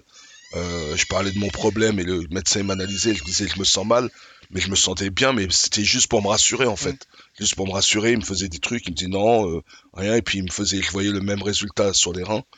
Et en fait, c'était pour me rassurer que j'allais d'hôpital en hôpital, j'allais un coup à, j'allais à Créteil, Ouais. après j'allais à Villeneuve-Saint-Georges, je faisais au moins trois ou quatre hôpitaux comme ça Ah, dans le mois. ouais. Ouais, c'était tellement que je voulais me rassurer en fait. Et après le jour, euh, de jour en jour, j'ai repris le sport. Le sport, ça allait beaucoup mieux. Et puis euh, le jour où j'étais fait le, le gros test, un mois après, c'est là où il m'a dit, bah maintenant vous allez venir euh, tous les trois mois. On va tous les, ouais, tous les six mois, on va faire un test pour vérifier euh, au niveau du rein. Et puis il m'a rassuré, il m'a dit que bah, pour l'instant tout va bien, la tension elle va bien, tout ça. Et c'est ça qui m'a aidé à me réconforter, et me remettre. euh, et euh, d'un Entre peu, il m'a dit d'arrêter d'avoir de l'anxiété, de, de me redynamiser par le sport et d'arrêter de penser. c'est tout ça qui m'a. Bah, j'avais un petit cahier, puis je notais tout ce qui me disait le médecin, tout ce que me disaient mes potes. Toi aussi, tu m'as réconforté. Et c'est là que, que je notais des trucs et c'est là qui m'a, c'est ce qui m'a relancé. Et surtout, ce qui m'a poussé, c'est de vraiment, c'est de me reconcentrer sur moi-même. Ouais. De, d'arrêter de, de jeter les billes aux autres, de, de, de, de gratifier les, les autres, toujours m'occuper des autres, Ouais, des parce autres, que c'est ce que tu as fait Ouais. toute, ma- toute ta vie au Ouais, c'est, ça. Ta vie. Et c'est là que j'ai commencé à écrire mon, mon manuscrit, le premier, Ouais. le premier. Et c'est ça qui m'a aidé à reconstruire mon histoire, reconstruire euh, pourquoi j'étais là, pourquoi j'ai fait ça et pourquoi je vivais au- aujourd'hui. C'est ça qui m'a qui m'a soulevé, qui m'a. C'est là que je suis redevenu Manuel Coudray, quoi. En Ouais, fait. mais c'est ça, c'est Ouais. ça. En plus, c'est- C'était, c'était. euh, mm. C'est euh, le bouquin. En fait, j'ai découvert, Mhm. en étant très proche de toi, j'ai découvert beaucoup de choses dans ce bouquin. Et euh, bon, tu sais qu'il arrive aussi, le bouquin sort à une période très compliquée pour moi. Mhm. Donc il m'a fait vraiment du bien. Mm. Et euh, tu te rappelles, avec, euh, avec Moustaphe, on allait faire la promo de. Tu Ouais. m'as, tu m'as beaucoup aidé dans cette période, dans cette période de deuil, parce que j'ai perdu ma mère une semaine avant la sortie du bouquin, je crois. Exactement, on s'est retrouvés en studio ce on soir-là. retrouvait, Ouais. on était en studio la, la veille, la, la semaine d'avant, Mhm. et la semaine d'après, on, on Mm. devait se voir. Elle est partie, euh, elle est partie dans le week-end. Et j'étais, moi, pareil, très, très down, très. euh, bah, j'ai vécu un peu ce, ce- ce- ce vide Mhm. et euh, cet état de dépression, parce qu'il faut pouvoir utiliser le terme. Ouais. Et, et pareillement, tu m'as beaucoup aidé. Je me suis Mhm. beaucoup inspiré de ton expérience parce que je te voyais, euh, je te voyais, euh, je voyais ta résilience Mm. pour revenir. Effectivement, tu avais littéralement changé, même physiquement. tu te rappelles, on allait même manger à, Ouais. à Créteil-Soleil. Ouais, Je te ouais. forçais à aller Mm. venir avec moi. Viens, on va manger un truc, tout. Mm. Pour, juste pour euh, que tu récupères le, le juice, en fait, parce que tu avais, t'avais perdu du poids. Pas dans le bon sens où tu étais truc, parce que tu es toujours un peu, tu vois, Mm. t'es costaud, tu vois, Mm. mais c'était pas, c'était, c'était Ouais. maladif et moi, ça me faisait mal au cœur parce que Mm. ce- c'est comme si, tu vois, t'es marrant, on, passe, on peut pas faire autre chose que rigoler quand on est ensemble. Ouais, c'est clair. Et là, on était en train de faire autre chose que rigoler. On Mm, était dans des ambiances, euh, euh, c'était pas, c'était pas ouf. Et on a essayé de, se- enfin, en tout cas, j'essaie à mon niveau de remonter le moral. Et tu as fait la même chose avec Moustaphe quand on partait, euh, quand on partait pour la promo du bouquin à Lyon. On te rappelle qu'on est parti à Lyon avec des- des frères Stagana dans le TGV. Oh, Ouais, le TGV qui. Là, c'était inc- incroyable, c'était Mm. incroyable. Et en fait, c'est ça, c'est le, bah, c'est le- l'am- l'amour qui, Mm. qui back and forth, qui revient et qui, qui nous aide à nous, qui Mm. nous aide à nous relever. Et, euh, et ouais, le bouquin, euh, le bouquin, euh, le bouquin, c'est une belle, c'est une belle, c'est une belle chose que tu l'aies faite pour Mm. plein de raisons, notamment celle-là. Une autre, c'est euh, que tu racontes ton histoire ou votre histoire, Ouais. que ça soit raconté par quelqu'un légitime et qui, euh, qui, qui est concerné par, le, par toute cette, euh, tout ce moment de la culture, euh, culture rap Mhm. en France. Ouais. Et bah, même basket, parce que c'est aussi il y a aussi le basket. Mhm. Parce que les gens se mettent à écrire des bouquins, c'est bien, mais euh, c'est bien quand c'est les personnes concernées qui le font. Ouais, exactement. c'est ouais. plus, c'est plus, euh, bah, c'est plus légitime. C'est pour ça que là, il y a plein de bouquins qui sont très très bien. Mm. Il y a celui de Driver qui est bien, il y a le Mm. tien qui est bien, il y en a d'autres, hein, parce que je je les suis pas tous, Mm. mais je sais qu'il y en a beaucoup. Les Américains, c'est pareil. Ouais. Parce que notre culture, a, quand je dis notre culture, c'est la culture hip-hop à la 50 piges, donc on, on, est en, on est en mesure de ra- raconter euh, Mm. un grand pan de l'histoire avec les personnes qui l'ont fait. Mhm. Il y en a qui l'ont vécu, mais il y en a qui l'ont fait. Euh, donc quand c'est ces personnes-là qui le racontent, c'est toujours mieux en fait. Bien sûr. On ouais. laisse pas euh, d'autres personnes extérieures raconter notre histoire. Mhm. Donc déjà, euh, grand, grand merci à toi d'avoir fait le bouquin. Euh, C'était important pour la culture. Ouais. Euh, j'aimais bien, le- j'aimais bien aussi le cheminement du bouquin avec euh, ta façon de travailler. Mm. Ouais. Euh, aussi, c'était un moment donné où je voyais de plus en plus de livres chez toi. Ouais, ouais, c'est ça. Toutes les bios, tous les, les bios des entraîneurs, de... et Mhm. pas forcément de basket en plus, de foot, de Ouais, trucs, ouais. et, Exactement, tu tu fais bien en parler parce que, comme je disais tout à l'heure, le... c'est pas seulement le basket en fait, c'est le sport qui est, qui est, qui est, qui est viral pour tout le monde en fait. Et euh, le sport, c'est super important. À partir du moment où tu, tu commences à te mettre dans, dans un truc, rien qu'à le regarder, le sport, ben, ça, te- ça, te, ça te réveille en fait. Mm. Que ce soit le hand, le basket, le... comme j'ai appris que José Mourinho, lui qui est un grand technicien, tu vois, Ouais. ah ben, lui, il allait souvent voir des matchs de hand pour voir un peu quelle est la tactique du coach adverse quand euh, souvent il y a des changements ou souvent ils sont emprisonnés ouais, bah pendant oui, deux vrai. minutes. Et lui, il regarde comment, euh, comment le, quelle tactique que le coach va utiliser Pour pendant qu'il y a les, euh, moins de joueurs sur le terrain. Ouais. Ah ben, ouais, lui, il allait voir ça, tu vois. Il allait souvent voir ça. Il y a les grands techniciens encore, comme Arsène Wenger, qui est un manager hors pair, qui a compris le sens du managerat depuis 25 ans, où il était à Arsenal. Ah ben, lui, il était à la fois, à la fois entraîneur et à la fois général manager de, il a des parts dans ce, dans ce terrain. Tu vois, et lui, il a compris ça à l'époque, en 96, tu vois, je sais pas si t'imagines. ouais, bah ouais, Donc, on a commencé le rap, lui, il était déjà dans, dans l'entrepreneuriat, dans le manager- ouais. C'est lui qui a ramené tous les Français, qui est Anelka, les Thierry Henry, euh, les, les- et j'en passe, tu vois. C'est lui qui les a ramenés à- en Angleterre. Au, dé- au départ, tout le monde disait, mais qu'est-ce que tu nous ramènes ces Français là et tout.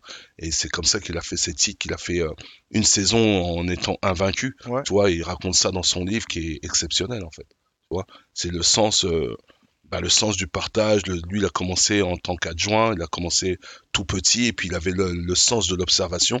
Et à force, à force de, de manager des petites équipes, il est devenu euh, ce qu'on connaît de, de Arsène Wenger, quoi, tu vois. Ouais, et ouais, je veux que tout le monde, tous les, tous les jeunes, j'en parle dans, dans mon prochain bouquin, je veux que tous les jeunes bah, s'intéressent un peu au sport parce que c'est une chose que où, où- où- où nous, en tant que jeunes, nos enfants, ça, ils peuvent pas passer à côté.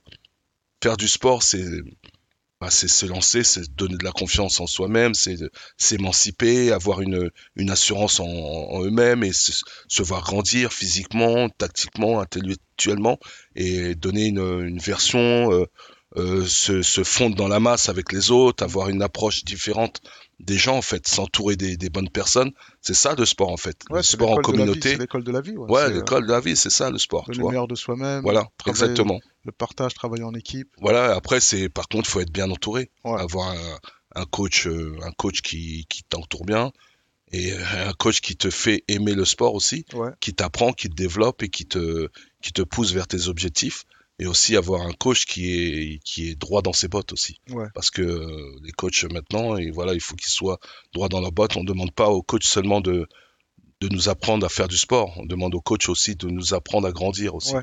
Moi, c'est ce que je fais. Je suis pas seulement, euh, je suis pas coach pour dire ouais, c'est moi le meilleur. euh, voilà, on a gagné les titres et tout. Je suis coach, c'est une école de vie, comme tu dis. C'est, je suis coach, je suis éducateur sportif. Ouais. On éduque, on éduque les jeunes. Quand j'ai mon groupe U18, bah, c'est pour lui dire que voilà, il faut arriver à l'heure à l'entraînement et même un peu avant l'entraînement, il faut arriver pour te préparer, t'échauffer sérieusement, pour rentrer dans le match sérieusement. Quand on finit un match, on va serrer la main aux adversaires. Quand on a fini à l'entraînement, on se change, on se douche, on se change, on rentre parce que peut-être les parents nous attendent. On peut pas aller, euh, on peut pas errer dans les rues et puis après les parents nous appellent. Ouais, euh, attends, il a fini l'entraînement à 22 h il est, il est minuit, il est toujours pas là. Donc il y a une certaine discipline, une certaine, euh, une certaine assise à prendre avec les gamins, tu vois. Et c'est comme ça ils vont grandir et, et voilà. De, bah, quand des fois ça va pas en match, forcément, ben il faut les engueuler. Et eux, ils ont besoin de savoir pourquoi ils ont fauté. Et ça, il faut leur apprendre et pour De recevoir les feedbacks. voilà, bien les recevoir des- feedbacks, bien recevoir et pas commettre la même erreur. Mm. Et comme ça, ils vont avancer. Et peut-être que bah, dans 3, 4, 5 ans, ils diront merci coach, je Ouais. fais plus du basket, mais grâce à toi, j'en ai appris énormément. Ah et puis euh, aujourd'hui, je suis, euh, je sais pas, pâtissier, ingénieur. Au, moins, il aura fait quelque chose de sa vie. Et puis ainsi de suite, lui, il va apprendre à ses mômes, ses petits cousins, comme ça. Moi, je vois les choses d'un entraîneur, d'un éducateur sportif, un peu comme ça, quoi. Ouais, t'es beau. T'es dans la transmission, dans, dans la- apprendre les bonnes valeurs. Exactement. Bah, c'est tout ce qui te ressemble en fait. hein. Parce que Ouais, c'est précisément ouais. ce qui te définit au final. Ouais. Transmettre, Mhm. euh, faire évoluer les gens, tirer, le, tirer le, Ouais. ce qui est positif en eux, Mhm. ce que Ouais. les gens ne voient pas forcément, mais toi, que toi tu décèles éventuellement. Mhm. Et euh, non, ça tue. Et tu vois, en plus, ce qui est, ce qui est Manu, ce qui est fou, c'est Mhm. que moi, à titre personnel, je te suis. Mhm. Ma fille s'appelle Iman. Ouais, c'est, Tu vois je me rappelle le jour où tu m'as demandé. Ah oui. euh, Je suis entraîneur, je suis devenu C'est, entraîneur.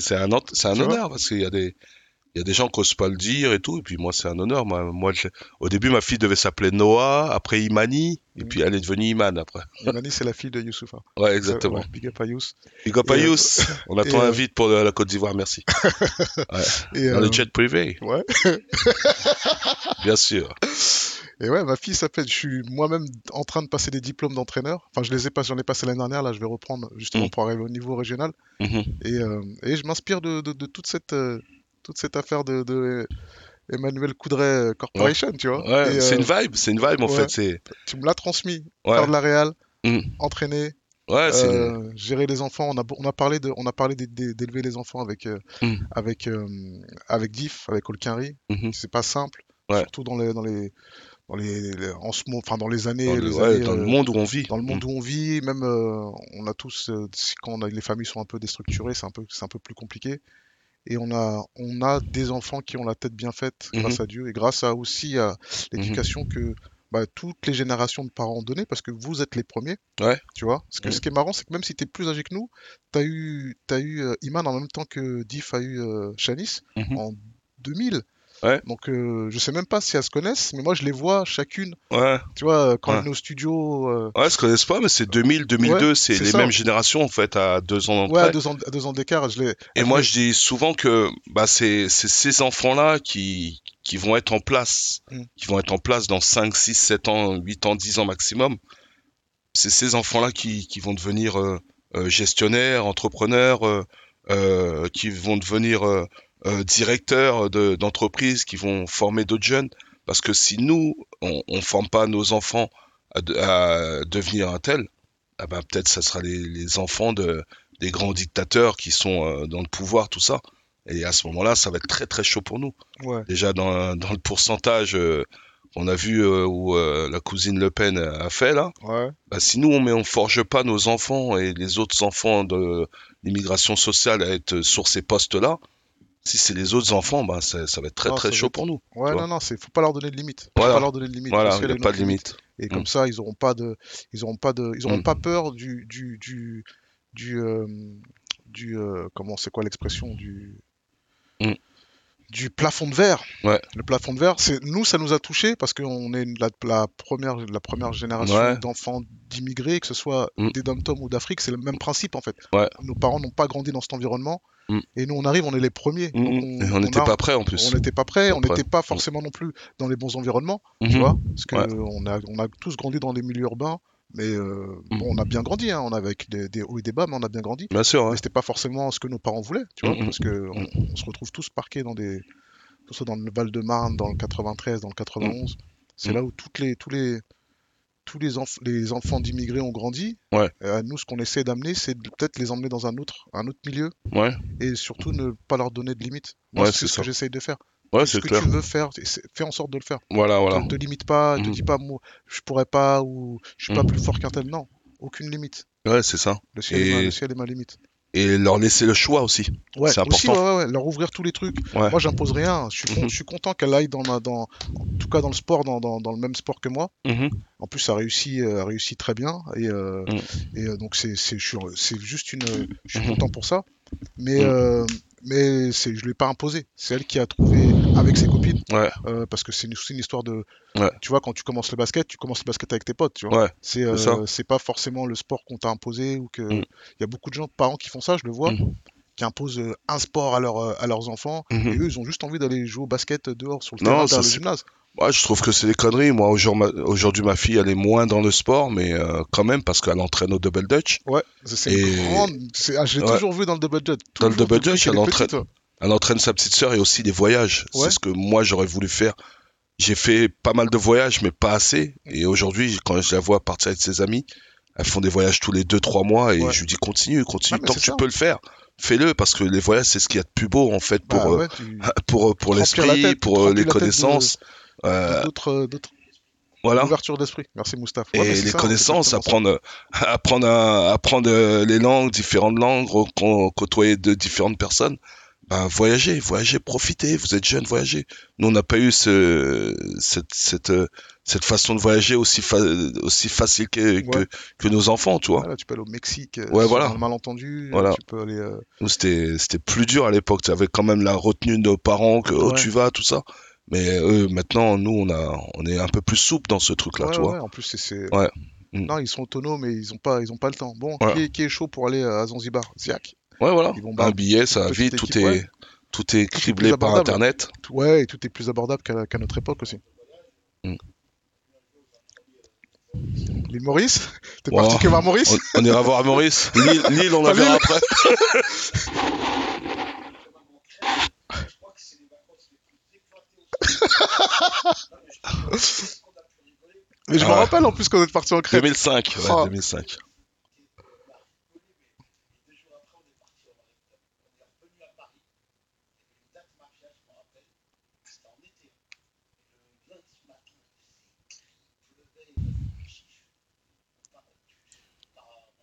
Ouais. À 18h30, on était dans la Non, mais c'est ça. C'est. Je sais pas si on va entendre ton intervention, mais ouais, non, c'est ça. Il n'y a, pas de règle. Y a pas de règle. Après, la musique, elle nous a fait un peu voyager quand même.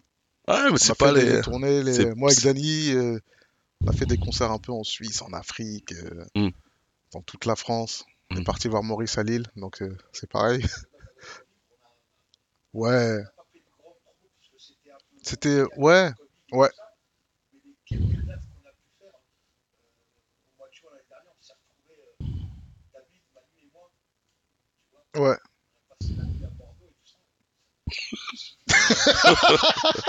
la nuit à Bordeaux. La nuit à Bordeaux Ah, c'était. Après, euh, ouais, les voyages, hein, qu'est-ce que. Ça forme la jeunesse, hein. Ça, for- ça forme la vieillesse. Ouais. Bah, faut voyager tout le temps, dès qu'on peut, en fait. Dès qu'on peut. Ouais. Bah là, c'est plus colonie de vacances comme à l'époque des concerts. euh, c'est que ça. avec ça. c'est lunettes. Ouais, j'essaie de. Là, mon dernier voyage, c'était à New York au mois de mai dernier. euh, Ouais. C'était assez, assez speed. C'était, mais c'était cool hein, avec. euh, Ouais. comment il s'appelle Et Jonathan, Jonathan, ouais. c'était une expédition, mais. euh, des- j'ai- Ouais. Ouais, non, 48 heures, on est resté. J'ai découvert autre Harlem, chose que, que mes voyages de New York à Ouais, euh, qui t'avait fait visiter Harlem. C'est lui là. Ouais, c'est lourd, lourd, lourd, lourd. Harlem. J'ai visité à Harlem grâce à mon pote là-bas qui est. Ça, tu vas t'en servir pour le deuxième bouquin, du coup? Ouais, ouais, exactement. Ouais. Pour On avoir peut, le. on peut, on peut savoir de quoi il va parler le bouquin, quand même?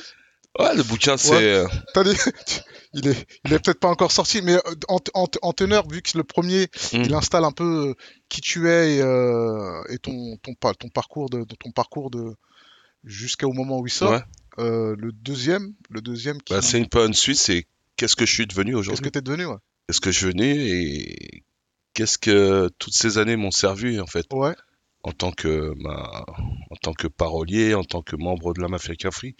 Toutes ces années, qu'est-ce qui m'ont servi pour devenir ce que je suis aujourd'hui? Ouais. Voilà, j'en parle de bah, mes rapports avec ma fille, mes plus beaux voyages, euh, qu'est-ce que je fais dans le basket, à quoi ça me sert, euh, quels sont mes rôles euh, en tant qu'entraîneur ou assistant, euh, euh, comment je vois la vie de demain, comment je, je me vois plus tard, comment quelle vie je mène aujourd'hui et qu'est-ce qui m'anime. Voilà, c'est ça un peu le bouquin. Ouais. Et comment je comment je, je passe le relais aux gens, quels sont les, les mots, quels sont les, les codes pour pour les plus jeunes de- d'après quoi. ouais, C'est ça en fait le livre. Il s'appelle, il va s'appeler d'une vie à une autre. d'une vie à une autre. Voilà. Non, ça tue, ça tue, ça tue. Mm.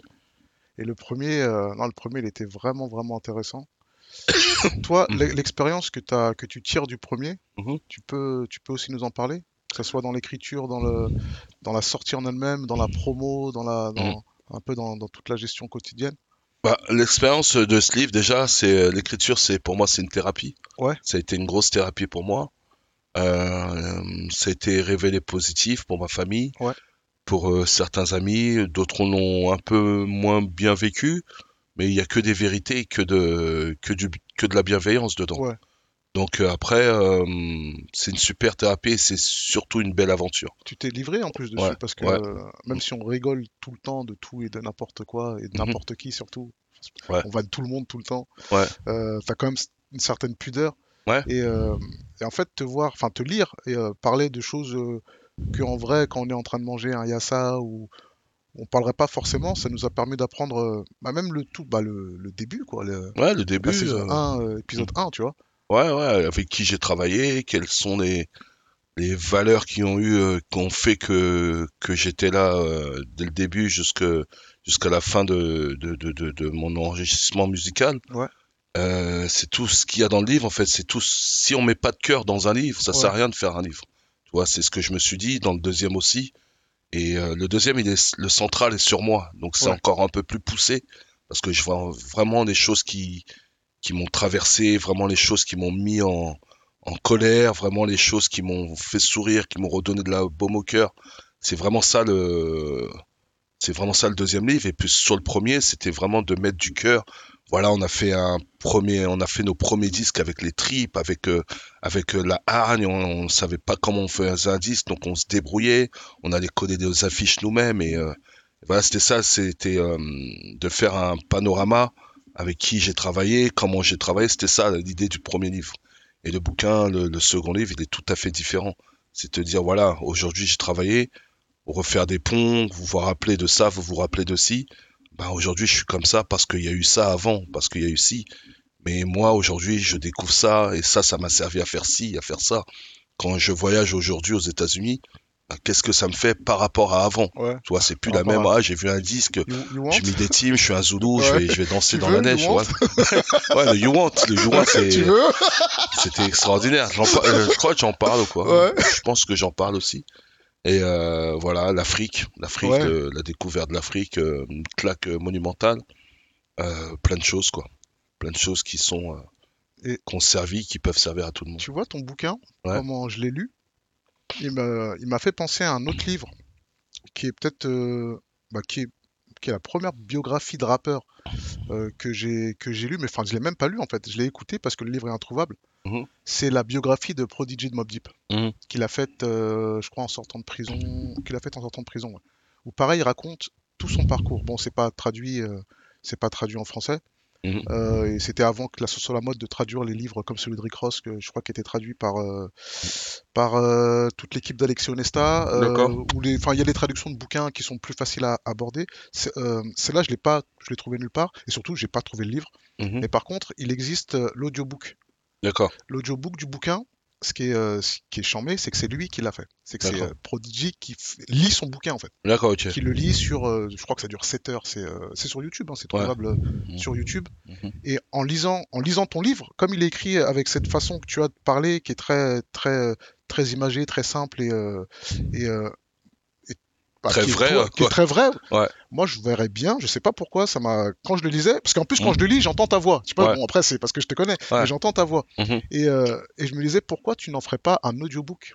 Ouais, le prochain, je pense. Ouais. euh, En fait, ce- que tu dis, c'est intéressant parce que moi, on m'a dit souvent, quand tu, quand on, quand on lit ton bouquin, on a l'impression que tu es à côté. Ouais. C'est ce, ça, ce qui ressort de ce bouquin. Et je sens, je sais que le prochain, ça, ça va peut-être ici, hein, ça va être une, une longue période de, de deux, trois semaines. Ouais. Mais je vais de- être obligé de l'enregistrer pour en faire un audiobook, Pour c'est faire, en sûr. faire un audiobook parce que c'est euh, Quand tu prends la route comme ça, tu voyages loin, Ouais, tu tu vas dans les transports. ouais, c'est comme un podcast, comme, Ouais. comme, euh, comme bah, on écoute plein de choses sur des sur des. C'est je- 7 j'ai- heures environ. 7 heures. Ça dé- bah, en fait, ça dépend de la cadence que tu as, ça dépend de la taille de ton livre. Mais je sais que celui de Prodigy, il est très long, il est Mm. découpé en plusieurs chapitres Ouais. qui sont trouvables sur YouTube. Et t'écoutes ça, euh, c'est passionnant en fait. Mhm. Parce qu'il est un peu, il est un peu écrit comme le tien avec des images. En plus, comme c'est Prodigy, donc que c'est Queensbridge, Mm. que c'est, euh, il parle des rappeurs, que, enfin c'est, enfin c'est des, des embrouilles de toute Ouais. sa vie en fait. Ouais. On connaît tous les acteurs, que ce soit Capone Noriega, que ce soit Tragédie, que ce soit euh, Avoc, que ce soit euh, Nas, et Easy, enfin tous tous les, les gens qui y a autour de lui, euh, même euh, les Goons, son Goon Squad, on le connaît, hein, Mob, on les connaît, on, on a tellement vu de clips Mhm. que s'il parle de son bat, euh, Ouais. on voit son bâtiment, on les voit, que- Queensboro, euh, Queensboro Project, enfin, on, euh, on, le Ouais, 41e, ouais, on le tu le connaît, vis on avec voit- lui, quoi. Ouais, on le vit parce que Mm. l'endroit où ils ont grandi, on le connaît. Ah, on connaît, Presque on a suivi les émissions. que, ça. que Camille Groot ou que, que euh, Boilabé ou truc.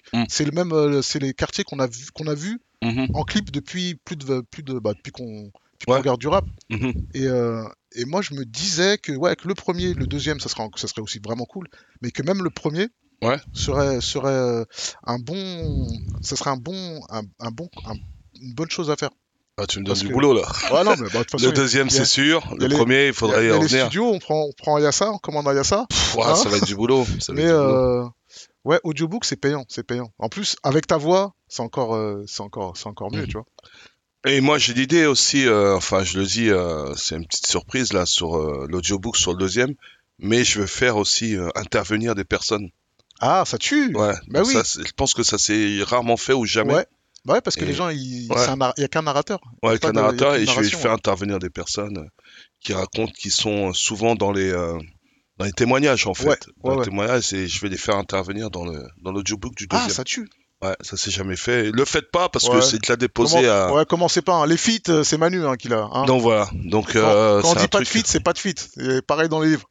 pas de featuring. Donc ça, c'est un truc que je vais lancer là. Ah, Et- ça dessus, ça serait changé. ça va être un, un gros exercice parce que je sens que ça va durer. euh, Il faut se replonger dans la narration. Il faut Ouais. vraiment être dans Bah, un plus, truc faut vivant, ouais. imagé. Faut avoir vraiment tirer de l'émotion plus profond et Mm. quand faut rigoler, faut rigoler. Donc ça, on sait le faire naturellement. Mais c'est un truc. euh, Ah, ça peut être une bonne, ça peut être une bonne truc expérience. Bah après, on- vas-y, on le fait. Tu me Ouais. dis. Tu me dis. Ouais, ça va être ça, ça va être intéressant. ça on va le être- fait même ici. Hein. On bloque le studio. On prend, on Voilà. prend, euh, on prend un En mois très- de studio. On prend 13 Yassa arrivé en, En 13 en 5 heures. 13 via ça sans couvert. avec, ca- des, une avec des fourchettes en bois. fourchette en bois. Et euh, ah. Ah, heureusement, il y avait des fourchette. fourchettes hein, pour lier à ça. Mais euh, ouais, non, non, on peut, on peut faire. Faisons ça, faisons ça. On prend Mhm. rendez-vous, euh, que Dieu nous prête vie, on prend rendez-vous Mhm. après le bouquin, après la sortie, après ou pendant la promo quand t'as le temps. Ouais, non, je vais le Ça faire avant, avant, Hein que- avant que tout ça soit clôturé. Il faut que je l'enregistre avant. Après, euh, Ouais. au mois de juin, on va essayer de faire ça. hein. Mais euh, euh, c'est- ça serait, non, ce serait cool, ça serait cool de le faire. Ce serait cool de le faire. Mhm. Donc premier bouquin, deuxième bouquin. Et euh, donc du coup là, comment ça se passe le championnat là? La dernière c'était les playoffs? Euh, L'année dernière, c'est playoff. Euh, On a fini euh, dans la pool middle. C'est une, euh, c'est un championnat qui se passe en trois parties. Ouais. Donc, tu as un premier, premier aller-retour avec euh, 24 matchs. Ouais. La suite de ça, ben, tu as les, du premier au cinquième qui vont se rencontrer avec les deux poules. Ouais, T'as haute, du sixième basse, au, voilà. Du sixième au dixième qui vont, la pool middle, qui vont essayer de faire les playoffs, mais eux, ils sont déjà maintenus. Ouais. Et t'as du onzième au quatorzième qui jouent euh, les poules basses pour pas descendre. Nous, on se retrouve là-dedans cette année D'accord. par, euh, par forcément, on est au goal average. on a fait un ranking à trois équipes. Ouais. Avec le ratio euh, plus-moins, mais on se retrouve au goal, au, au goal average, on n'est pas dedans, donc on fait des poules basses. D'accord. Donc là en fait, Et- vous allez essayer de rester en. En National 1, Rester en on se bat pour rester en National 1. C'était, c'est une, c'est pas les, c'était pas les objectifs du club, Ouais. mais le sport c'est comme ça. Ça arrive, parfois ça arrive pas. Et cette année ça arrive, c'est dommage parce que l'année dernière on a fait les playoffs, on estimait euh, qu'on pouvait les refaire. Et là ça va être un. L'effectif a changé ou L'effectif a énormément changé Ah, à ça- 80%. ça se tient à ça Ça doit tenir de, venir de ça. Ouais, oui et non. Oui et non, parce que des fois, il y a des, des effectifs qui changent et puis euh, ça a plus une autre dynamique. Ouais. Là, c'est un groupe jeune qui a été rajeuni. On est passé, l'année dernière, on était l'équipe la plus vieille du championnat avec 31 ans de moyenne d'âge. Ouais. Et cette année, on est à 20, euh, 25 ans de moyenne d'âge. Donc, Ouais. on a rajeuni énormément le groupe. Mais euh, manque, euh, je pense, manque un peu d'expérience Ouais. manque un peu de sérénité dans le groupe, manque un peu de faiblesse sur le sérieux. Je pense qu'on aurait pu faire euh, beaucoup mieux que, que aller dans cette poule qui va être assez, assez euh, énergique. Et Ouais, puis bah ouais, les gens ils se battent pour, Ouais, rester, en, pour rester en vie. Personne veut descendre en National 2. Mais tu c'est bien parce que c'est une autre forme de playoff au final. Ouais, c'est ça, aussi mais que. c'est la vie du club qui est en jeu, tu vois. Bah il, y a une, euh, il y a une Twingo, il y a un jet privé, personne veut aller dans la Twingo, tu Ouais, vois bah ce que je veux dire. Bon, la Clio 2 Donc, euh, 2. tout le monde va aller dans le jet, bouffer, Bah ses, oui. bouffer ses chips. Bah oui.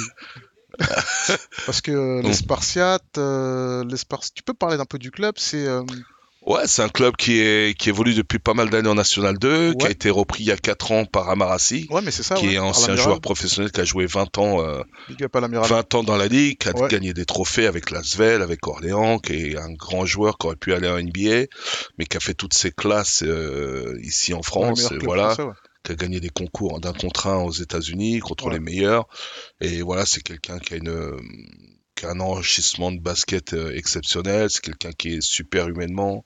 Et euh, voilà, c'est quelqu'un que, que tout le basket français connaît et reconnaît. respecte, ouais. Ouais, qui respecte, qui est respecté dans, dans ce qu'il fait. Et voilà, il a repris le club comme tout ancien euh, sportif Oh, euh, doit faire en fait Ouais. continuer de sa passion et puis reprendre la manœuvre pour amener, impulser euh, d'autres structures, d'autres jeunes à venir. Et euh, dans l'Île-de-France, on est quand même le club où il y a plus de licenciés, on est 700 licenciés. Ouais. Donc c'est quand même pas rien, avec euh, deux groupes qui forment U15 France et U18 France. Et euh, donc voilà, c'est c'est une bonne graine pour le 95, qui est quand même un vivier de jeunes exceptionnel, où qui a, c'est une ville de 30 000 habitants, où il y a entre, euh, entre 15 et 20 ans euh, énormément dans la population. Ouais, ouais, c'était Donc très euh, très enrichissant, les infrastructures ont été refaites il y a une dizaine d'années, tout dans les gymnase, conservatoires, les lycées, Ouais. les tout a été refait. Parce que votre, le, le, le gymnase où, le, le gymnase Mm. Ouais. où vous jouez, il est. Ouais, il est les gymnases euh, ouais, ouais, au Maradas, ça a Au été refait euh, d'une couleur assez universitaire. Ouais, c'est ça, ouais, on se est- ça, Ouais, carré. ça. En plus, vous avez un DJ, vous avez Mm. DJ Stretch. Voilà. Big up à Big mon up à lui, DJ Big up à mon DJ Stretch. mais un peu plus fort la musique, on Ouais. n'est pas, euh, on n'est pas au carnaval de, de l'église là. hein. mais, un, mais un petit peu plus fort la musique quand tu viens faire tes trucs là. Ouais, Donc, ça euh, voilà. il y a des hot dogs, il y a des. c'est, Ouais, on essaie de, bah c'est, des stands de hot dog. il y a un- Non, c'est vraiment. Moi, enfin, je suis venu avec Iman voir un match. Malheureusement, euh, je peux pas venir souvent parce que nous, nous-mêmes à, à Créteil, on a aussi des matchs euh, Mhm. le week-end. Notre D1 joue en général. Il y a des hot dogs. Non, il n'y a pas de hot dog, il n'y a pas de DJ. Mais il y a des, euh, il y a des sandwichs au thon légendaires. c'est le, le dog. C'est un, trava- un travail en amont qui a été fait depuis 3-4 ans et puis, ouais, euh, et ça, ça, et puis c'est pour ça que je te dis que ça va être un vrai cheminement pour nous. Le fait de rester en national 1, c'est super important. ah, c'est ce que je vous souhaite. tu vois, c'est et ça, souhaite. comme ça, on continue de stabiliser le club, euh, d'emmener euh, bah, un nouveau style de, de jeu avec des jeunes. euh, tu sais, dès, dès 18 ans, maintenant, tu peux, tu peux aller sur cette, euh, cette formation parce que Il y, a un, il y a un centre du coup là-bas? Non, pas encore, mais on est, on est déjà dans l'idée de, de construire un centre. Ok, ok, ok, Ouais. ok, je note ça. Donc c'est un, un super développement. Ok, je voilà. note ça pour mon neveu Virgile. Surtout pour un, pour un club, euh, pour un club francilien, quoi. Ouais, Virgile, si tu m'entends, tu vas finir au Spartiate de Virgile, mon neveu qui joue à, qui joue à Pontpoint dans le, dans le 60, D'accord. qui est qui, Pontpoint, qui était champion de champion des Hauts- Hauts de, Hauts-de-France l'année dernière en région, Mhm. et là qui évolue en U17, là, je sais qu'ils sont en Coupe de France, machin. Il est, euh, c'est un gaucher. D'accord. Je vais, euh, je- il y a Iman, mais il y a aussi Virgile. Iman au handball et Virgile au basket. T'es pas à l'abri qu'ils viennent toquer comme ça. Tonton, regarde ce que je sais faire. Donc voilà, voilà, c'est, voilà, c'est l'évolution, le, le basket moderne, de plus en plus jeune, de plus en plus athlétique, de Ouais. plus en plus dynamique, de plus, voilà, des, d'un point A de peu B, d'un point D, un point A, le sport va toujours de plus en plus vite. Bah ouais, qu'est-ce que tu Ouais. penses, qu'est-ce que Mm. tu penses des Français, euh, de toute la, enfin la, toute la- les Français en NBA, tout ce qui se passe en NBA pour les Français de Bah, différentes générations. À chaque année, c'est, il y a une évolution qui est, une évolution qui est marquée, hein. Mm. Franchement, avant, on a de meilleurs défenseurs, euh, on a des joueurs un petit peu partout euh, dans la planète NBA. Ouais. Et euh, il va y avoir une, une évolution encore avec Victor qui va aller Ouais. sur, sur la planète NBA, qui va sûrement être premier de la draft. Ouais, bah c'est. Donc que c'est- ouais, Que dire, que dire. Il y a, on a eu un premier jet avec toute la bande des Van Fournier pendant une dizaine d'années, Batum, compagnie. Et puis là, il y a une nouvelle génération qui commence à se mettre en place. Et puis ça va pas arrêter, je pense, parce que euh, chaque année, il y a des nouveaux, des nouveaux jeunes qui, qui, qui, qui sortent, de, qui sortent des, des terrains et qui sont, qui sont prêts à jouer, quoi, tout simplement. Ouais. Voilà. Non, c'est euh, Par ça- leur volonté, par le travail, par leur euh, abnégation, par euh, l'envie de faire mieux. Et puis chaque année, on découvre euh, des nouveaux prospects. Ouais, non, ça tue, ça tue. Ouais, Il y a de plus en plus de joueurs, bah, déjà de plus en plus de joueurs européens, en- Ouais. enfin européens hors États-Unis. Mhm. Ça peut être aussi des, des, des Amériques du Sud ou tout ce qui va être Nouvelle, pas Nouvelle-Zélande, mais toutes les, euh, bah, Afrique aussi. Afrique, Ouais, ouais. beaucoup, Ouais, beaucoup, le- le- beaucoup il y a un gros développement qui se fait dans, Tu en suis- Afrique. Est-ce que tu suis ce qui se passe en Afrique en Bien termes sûr, de basket? Ouais. bien sûr, ouais. Parce que c'est a la euh, balle, Ouais. là, le basket de la ligue, euh, de la ligue africaine aussi, Ouais. qui se met en route. Ils ont un championnat euh, par an Ouais. qui dure un mois, un mois et demi, où qu'on retrouve euh, pas mal de gros joueurs dans les pays d'Afrique. Bah c'est ça, ouais, qui Et vont après en NBA voilà. euh, sans Il y a pas mal de, de joueurs euh, français qui jouent en haute division. Ouais. Et qui vont jouer là-bas pour se montrer, pour découvrir le championnat entre eux. Et puis, euh, Ouais, ça tue, ouais, parce qu'il y a les pays voilà. de l'Est Mm. depuis, depuis tout le temps, l'Italie, exactement. mais euh, l'Afrique euh, Mm. l'Afrique prend de plus en plus de... Mm. Enfin, les joueurs africains prennent de plus en plus de, de place dans le championnat, Ouais. dans le championnat NBA. Et Ouais. euh, enfin, on a eu Manu de Ball, on a eu, euh, on a eu plein de joueurs, mais là, c'est. Siakam, euh, Joel Embiid, c'est c'est assez incroyable. Et, euh, et non, moi, en plus, ce qui est marrant, c'est que, bon, une fois que tu parleras anglais, bien sûr, parce que Moustaphe, euh, Mm. Manu, comment il parle anglais You want? Oh, ça Mais- va, je me suis, je me suis amélioré Ouais, depuis plein que- d'années. Depuis ces années, je me suis amélioré parce que. moi, ce qui, mon grand kiff, hein, Mm. au-delà du fait que bon, t'es entraîneur, tout, National 1, même plus haut, moi, je te verrais trop aux États-Unis entraîner. Ouais, bah, dans une fac, t'es dans une fac. Ou même pas, tu sais quoi? Même pas, dans un- une, même pas dans une fac, vas-y, c'est Dans pas un grave. collège. Dans- non, même dans un, je sais pas, le lycée français de Washington ou je sais pas Mm. quel truc. Parce Ouais. que si c'est si c'est compliqué l'anglais, Mm. euh, mais je te verrais bien, moi je te verrais bien euh, être coach là-bas. Mhm. Après, Ah, bah, après l'anglais, tu vois, euh, l'anglais, je, je le comprends bien. Ouais. Malheureusement, euh, je, je le parle pas bien, Ouais, mais je le comprends très bien. Par. Je comprends très bien et Ça t'intéresserait toi d'être entraîneur sur une Bah, je sais pas, un bon lycée euh, moi, moi, je, je, je tire euh, mes expériences, je les tire. euh, je suis pas quelqu'un qui programme les choses en Ouais. fait. Si un jour j'ai l'opportunité euh, d'aller là-bas, de, de rester, ben je le ferai un ou deux ans, quoi, tu vois. ouais, Et rester tout le temps aux États-Unis, non, mais aller là-bas pour, ben, pour, saison pour l'approche, tout ça, ouais. Et après, comme je te disais, au quotidien, on a des, des, des, des, des coéquipiers euh, dans notre équipe sont, qui sont américains. Donc Ouais. forcément, euh, ils parlent, le coach parle euh, tout le temps en anglais. Et puis, euh, il- le sens, il vient, là, je comprends tout ce qu'il dit. Mais après, il y a des mots qui reviennent, tout ce qui est l'aspect basket. Euh, full courte, tout ça, Ouais, tout voilà, ça. tu vas maîtriser ton le, le maîtrises, mais, le- Après, les phrases, c'est- Le plus... euh, c'est plus un apprentissage, toi. I want, you want. euh, Ouais, si tu veux. tu veux plus? Non, mais ça serait chambé. Ça Ah, serait chambé. Donc, Ça on, serait ouais, vraiment on verra, charmé, on euh. verra par la suite, mais bon, pour Ah, c'est ce que je te voilà. souhaite en tout cas. Ouais, Moi, franchement, que tu sois, je sais pas où, même un truc à New York ou LA, enfin dans la, les States. Mhm. Coach Manuel Kudway, Kudway. Manuel, Manu, gens ils disent Manu souvent. Ouais, Africains ou américains, ils disent Manu. Ils Manu. prononcent le E, Ouais. E en O, Manu. Ouais, non. Ouais, non, mais c'est. euh. Hmm. Non, je pense qu'on a fait le tour, hein, on a fait le tour. Ton, euh, on- ton... On va pouvoir recommander un chip. Hein? On recommande un chip la... la bouillette, tu dors? Ah, là, c'est. Non, on avait plein de choses à vous raconter sur le studio, mais on peut pas en fait, parce que, Mm. comme dit Moustaphe, si les murs parlaient, Mm. On serait tous en prison à cette heure-ci.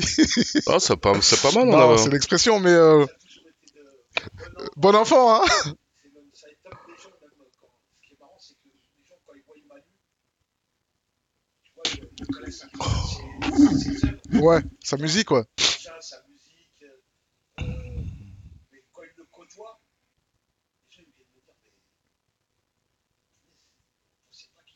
Ouais. Ouais, mais c'est ça. Voilà. Bah oui, elle est classique, elle est légendaire. Elle est sans gêne. Ah, je pense qu'on a fait le tour, on Ouais, a on a dit le tout. tour, hein. On a parlé Là, de tout et de rien, de rien et de tout. On a l'épisode 3, mon podcast en foutoir. Yes. Hein Big up à Noam. Noam Et, qui, euh, qui convoque les petites. Voilà. hein. Et donc, bonne fin de championnat. Merci. Euh, bonne continuation. De toute façon, on est ensemble déjà. Ouais. On est ensemble tous les Mhm. jours. Mais euh, Ouais. bonne fin de championnat. J'espère que vous allez vous maintenir. Et, euh, Voilà. Il faut, il faut, on n'a pas le choix. Et merci pour l'invitation. ah, merci d'être venu. Moussa, Merci pour ton venu. podcast et je souhaite longue vie et big Ah, up à tous les intervenants qui sont passés avant moi et qui passeront après moi. Voilà. Merci, Manu. Yémen Yeah Jusqu'au Yémen